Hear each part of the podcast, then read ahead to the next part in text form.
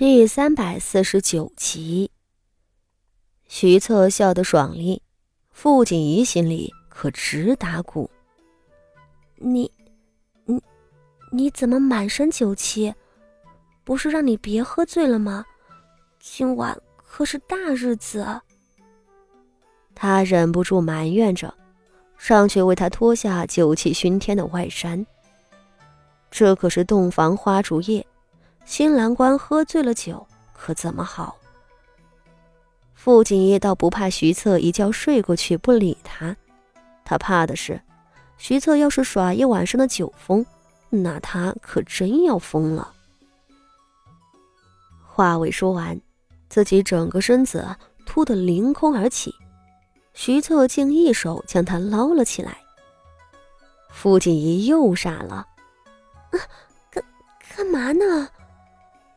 傅锦衣吓得去推他：“你先坐着，别别把我摔下去。”一声轻笑从头顶响起，徐策低头看着他，却是没了方才醉醺醺的模样。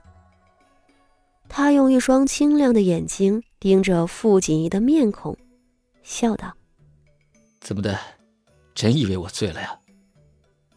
傅锦衣眨了眨眼睛。你，你没醉。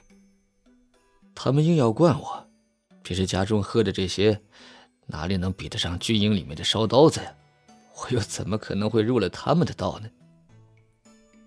徐策笑着，一手将傅锦衣捧到了床上，凑近了他的鼻尖，道：“再者，今日有你在侧，我若是醉了，可不是一大憾事吗？”父亲一张脸疼得涨红起来。你，你先起来。他慌张的道：“咱们两个总得有个章法，可别当场就办事了啊。”席策倒不是那等急色之人，他支起身子，将床帐一手掀起，里头的桂圆核桃撒得满地都是。他轻轻吸了一口气，道：“傅锦衣，你别怕呀。”这话可让傅锦衣的一张脸更红了。徐策饶有兴致的看着他，伸手勾了勾他的下颌，道：“夫人，我都觉得自己是在做梦呢，你竟真做了我的夫人了。”傅锦衣哪里说得出话？只觉得心脏咚咚跳个不停，而身边的徐策已经爬上了床，跪在床上去解头顶床帐的金钩。父亲一坐着一动也不敢动，想起来出嫁前家里长辈的教导，努力了半晌，才道：“夫夫君，这些让妾身来服侍吧。”徐策的手一顿，继而回过头来瞧他。徐策这张脸实在是长得黑，不过他笑起来的时候倒是好看些。他盯着傅锦仪的脸庞，声色轻巧而好笑的道：“夫人果然贤惠，不知你要如何服侍呢？”傅锦仪艰难的咽下一口口水。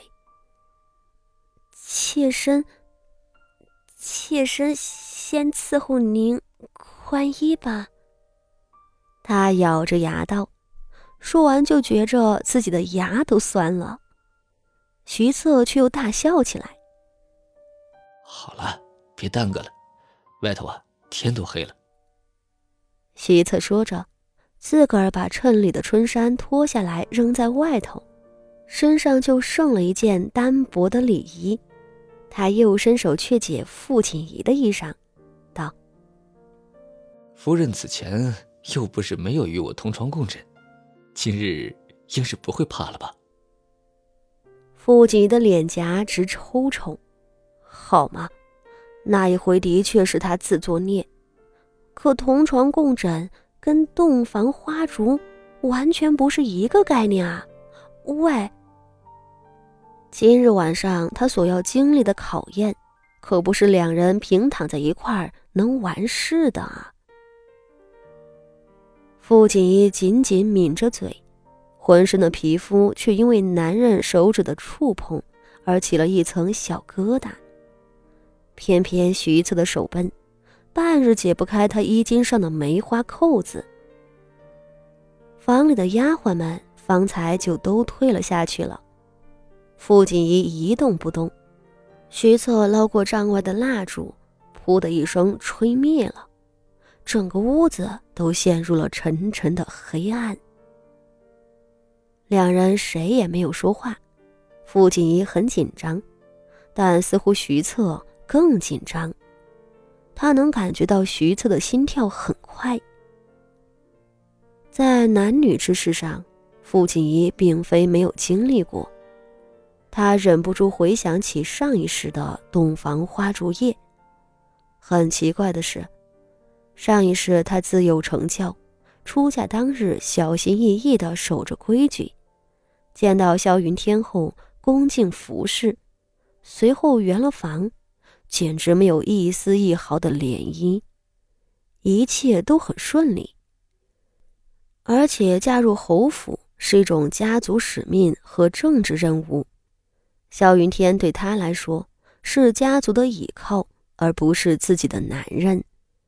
做这一切，都是为了傅家的荣耀，而不是为了自己的终生。他自然是会竭尽全力的服侍萧云天，甚至没有心思去紧张。而这一时，他的心跳好快，浑身都在发抖。男人火热的胸膛简直要把他整个烤熟。天啊！他这是怎么了啊？傅锦衣按着自己的心脏，而下一瞬，徐策猛地抓住了他的手。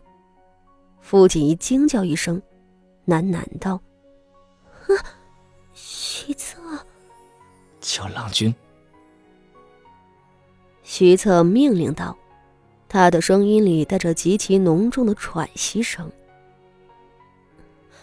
郎。”郎君，傅锦仪轻声唤道。徐策转身将他压在身下。